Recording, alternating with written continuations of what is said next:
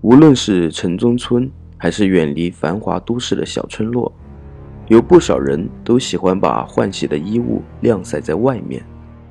城中村的居民可能会选择把衣物挂在窗台上或天台上，乡下居民可能会直接在家门口的向阳处摆放一个落地的晾衣架，或简易的搭上一根竹竿用来晾晒衣物。但是不同于城中村居民的是，乡下居民收衣物比较勤快，总是会在夜幕降临之前把衣物收入家中。他们这么做的主要原因有两方面：一方面是所有人都知道的，那就是避免晚上下雨把衣物淋湿；另一方面，或许上了年纪的老人会比较清楚，那就是防止衣物在夜里沾上鬼魂的气息。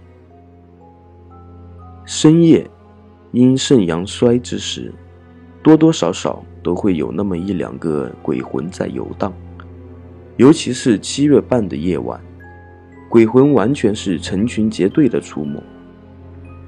如果当天夜里还把衣物晾晒在外面的话，很容易就会被路过的鬼魂误会。他们会误以为是生人提供给他们穿戴的。一旦衣物被他们穿过，那么就会沾上鬼魂的气息。生人如果再穿上沾染了鬼魂气息的衣物，运气不好的人可能会被他们给缠上。我的室友小夏就曾碰到过类似的情况。他一直都有个怪癖，放着出租房大大的阳台他不晾，总是喜欢跑到楼房的天台上去晾衣服。用他的话来说，就是我喜欢阳光的味道。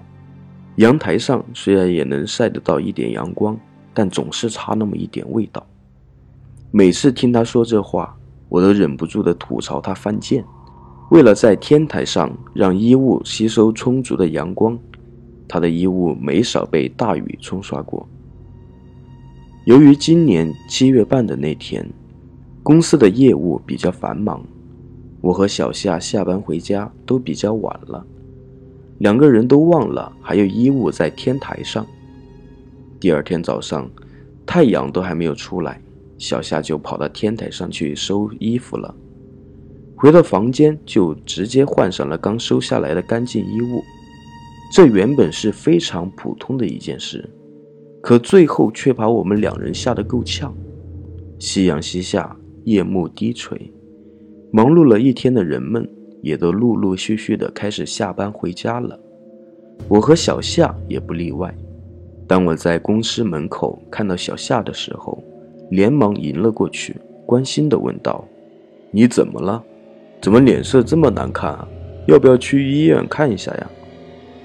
小夏苍白的脸上露出一丝牵强的笑容，摇了摇头，有气无力地说道：“不用了，只是有些头晕乏力而已，应该是没休息好的缘故，回去睡一会儿就好了。”见他这么说，我也没有多说什么，伸手拦了辆出租车，小心翼翼地把他扶了上去。小夏一到家里，便进入了自己房间倒头大睡。我做好晚饭后，打开他的房门，准备叫他起来吃饭，叫了好几声，他都没醒。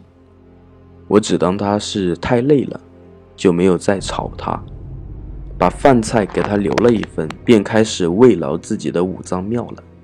夜色渐浓，熟睡中的我却被廖姨给憋醒了，很不情愿地从床上爬了起来。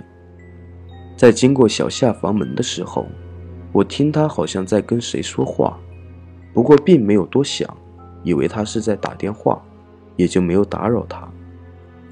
只是当我从洗手间里出来的时候，却看见小夏穿着宽松的睡衣睡裤，打开家门往外走。我轻轻地叫唤了几声，也不知道是我叫的声音太轻了，他没有听进去的缘故，还是其他什么原因。小夏头也不回地向着电梯的方向走去。我在脑海中仔细地回想了一下小夏刚才古怪走路的姿势，心里突然冒出一种不祥的预感，因为他刚才双脚脚后跟不着地，很像是鬼片中鬼上身才会出现的状况。来不及多想什么，我急忙的追了出去，发现小夏早已进入了电梯之中，看着电梯往上行驶的指示标志，我焦急的按着另一个电梯的按钮。上了电梯之后。直接就按了顶楼的数字。直觉告诉我，小夏应该是往天台上去了。好在我猜对了。当我走出电梯的同时，正好看见小夏跨过了通往天台上的最后一个台阶。顾不上是否影响别人休息，我便向着楼梯狂奔而去。出现在天台上的时候，差点被眼前的一幕给吓死了。小夏的一只脚已经踏上了护栏上，就在他另一只脚即将踩上去的时候，我已经出现在他身后，也不知道哪里来的力气，一把就将他给拉了下来。可是摔倒在地上的小夏并不老实，挣扎着要起来，好像完全不认识了我一样。我半蹲在地上，双手死死地压制住地上的小夏，突然。我脑海中灵光乍现，记得以前看过的一篇文章上说，舌尖血可以驱鬼。来不及多想，我一口咬在了舌尖上，那家伙给我疼得呲牙咧嘴的。随即，我一口口水喷在了小夏的脸上。你还别说，网上的方法还真有那么一点效果，小夏顿时就停止了挣扎。缓缓地清醒了过来。